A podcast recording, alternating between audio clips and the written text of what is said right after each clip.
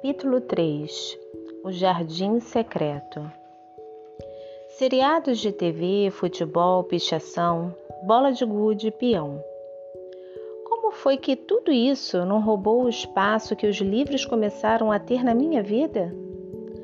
Agradeço a uma professora maravilhosa que apareceu quando eu ainda estava na segunda série. Ela se chamava Maria Luísa Cunha baixinha, forte, cabelo loiro curto e óculos. Era muito exigente. Queria que todos nós conseguíssemos né, entrar na escola militar ou no Pedro II, os dois melhores colégios públicos do Rio de Janeiro. Senti que ela implicava comigo nos primeiros meses, embora eu tirasse boas notas, menos em matemática, Certo dia, ela disse que era dia de biblioteca. Lá fomos nós para a sala, que ficava ao lado do refeitório, perto do pátio em que formávamos as filas para entrar na sala de aula. A biblioteca da escola municipal Monsenhor Rocha era pequena. Tinha apenas uma mesa e uma quantidade razoável de livros velhos e em estantes de ferro. Éramos 30 alunos, todos amontoados. A surpresa que ela nos reservou para aquela tarde era ver o filme O Jardim Secreto. Alguns amigos detestaram, mas eu fiquei encantado. Ali estava desenvolvendo a minha sensibilidade. Chorei com a cena em que o jardim ganhava vida de novo. Acho que foi aí que ela percebeu que eu gostava de ler e passou a me incentivar. Eu era o único que tinha autorização de levar dois livros por vez para casa. Foi assim que continuei lendo, feito louco, ano após ano. De tanto ler, bateu a vontade de, de me tornar escritor também.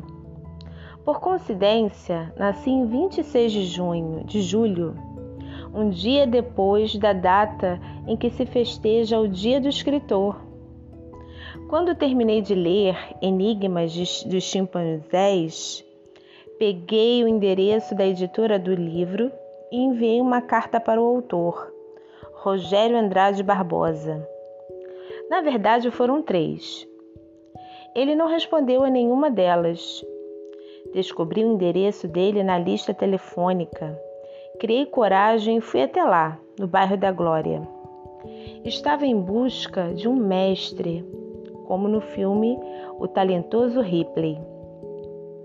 Eu me apresentei como Otávio, aspirante a escritor.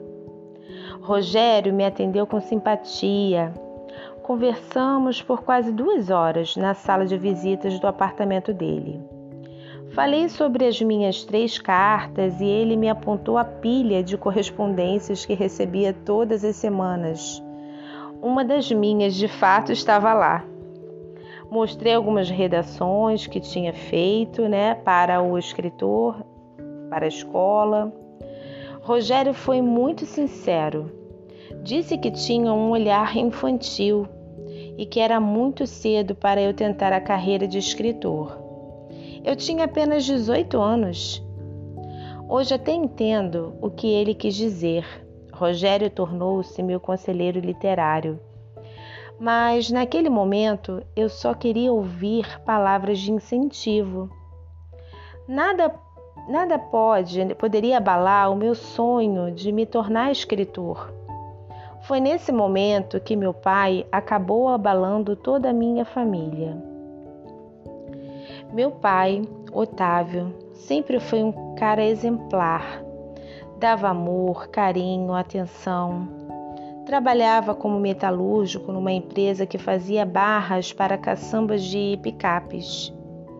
Nos fins de semana fazia bicos como pedreiro e pintor. Eu acostumava né, acompanhá-lo e tinha o papel de ajudante. Só levava bronca quando ficava lendo os jornais que ele estendia para não cair tinta no chão. Meu pai sempre me dava um dinheirinho por ajudá-lo. Bebi um pouquinho às sextas, sábados e domingos. Gostava de pinga e de cerveja. Saía com ele e pedia uma coxinha e um refrigerante de garrafa. Foi doloroso para todos nós quando ele passou a beber cada vez mais e todos os dias. Meu pai tinha virado um alcoólatra. Vivi dias e dias de pesadelo. Várias vezes tivemos que sair às onze da noite, meia-noite, para ir procurá-lo em algum bar. Tratava minha mãe e a mim com agressões verbais e físicas. Mandou que eu jogasse fora todos os livros que havia juntado. Só aliviava com a minha irmã. Comecei a fugir de casa. Saía às oito da manhã para treinar e fazia de tudo para voltar o mais tarde que pudesse. A violência doméstica é o que mais faz as crianças procurarem a rua. Tive muitos amigos que viveram essa situação. Elas apanham e querem ficar longe de casa. Começam a alternar a escola com a rua. Depois abandonam a escola e ficam só na rua. São presas fáceis, assim mais porque a ausência da figura paterna é muito grande. Poderia ter acontecido algo comigo. Ainda bem que minha mãe segurou as pontas. Foi um período muito triste. Vivíamos apenas com o um mínimo. Ela deixava de comprar roupas para ela, para comprar os nossos livros de escola, para não ver o meu pai bêbado eu buscava refúgio em bibliotecas, sebos, livrarias. Frequentemente ia ao Museu da República. Ali eu podia ficar sossegado nos jardins do palácio, lendo livros e escrevendo. O primeiro filme a que assisti no cinema foi Mauá, O Imperador e o Rei, ali no museu. Costumo dizer que essa foi a fase mais difícil da minha vida, dos 12 aos 18 anos. Minha mãe sempre teve uma fé e lutou pela família. Era ela quem administrava a renda da casa e nunca permitiu que eu faltasse à escola. Nunca deixou de ir a uma reunião dos pais. Como ela estudou só até a quarta série, fazia questão de que eu e minha irmã estudássemos. Com a lição de casa, ela não pegava no pé, confiava em mim. Porém, minha mãe insistia em me levar até a porta da escola e me buscar no fim da aula. Eu morria de vergonha. Todos os meus amigos iam de ônibus brincando e zoando pelo caminho. O barato era a saída da escola, às cinco da tarde. Todo mundo saía junto. Eu achava aquilo máximo, sonhava com o dia da minha independência. Até que esse dia chegou.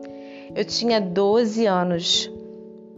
A sensação de liberdade foi tão grande que nem pensei duas vezes. Fugi para o campinho da Vila Cruzeiro. Foi demais. Ali, eventualmente, tinha parque de diversão, circo, espaço para jogar futebol. Era o ponto de encontro preferido da molecada. Às vezes, a gente matava a aula para ir ao shopping. Lembro-me lembro de quando fui assistir ao filme Titanic. Bons tempos aqueles. Apesar de todas as dificuldades, meus pais sempre foram muito exigentes com a nossa educação.